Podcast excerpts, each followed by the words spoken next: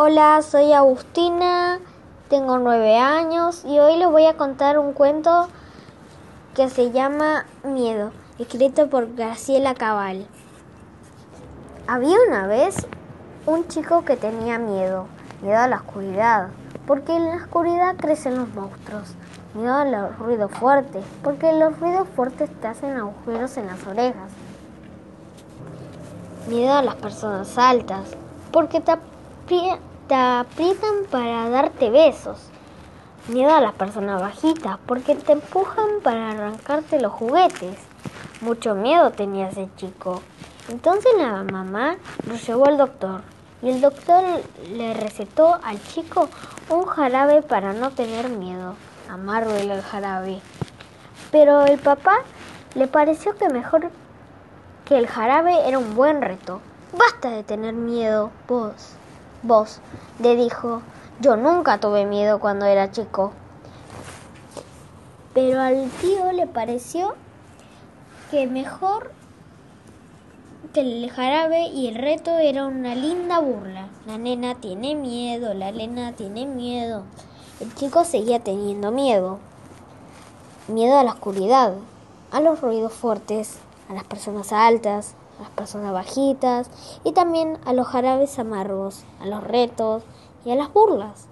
Mucho miedo tenía ese chico. Un día el chico fue a la plaza, con miedo fue, para darle gusto a la mamá. Llena de personas bajitas estaba en la plaza y de personas altas. Y el chico se sentó en un banco al lado de la mamá.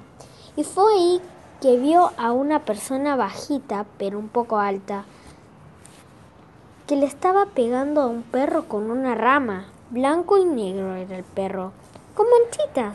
Muy flaco y muy sucio estaba ese perro.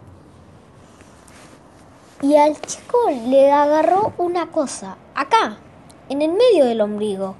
Y entonces se levantó del banco y se fue al lado del perro y se quedó parado, sin saber qué hacer, muerto de miedo. Se quedó la persona alta, pero un poco bajita, lo miró al chico y, y después dijo algo y se fue.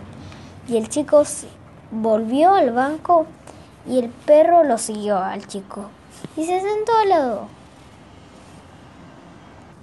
No es de nadie, dijo el chico. ¿Lo llevamos? No, dijo la mamá. Sí, dijo el chico, lo llevamos. En la casa la mamá lo bañó al perro. Pero el perro tenía hambre. El chico le dio leche y un poco de polenta del mediodía. Pero el perro seguía teniendo mucha hambre. Mucha hambre tenía ese perro. Entonces el perro fue y se comió todos los monstruos que estaban en la oscuridad y todos los ruidos fuertes que hacen agujeros en las orejas. Y como todavía tenía hambre, también se comió el jarabe amargo del doctor los retos de papá, las burlas del tío, los besos de las personas altas y los empujones de las personas bajitas. Con la panza bien llena, el perro se fue a dormir. Debajo de la cama del chico se fue a dormir.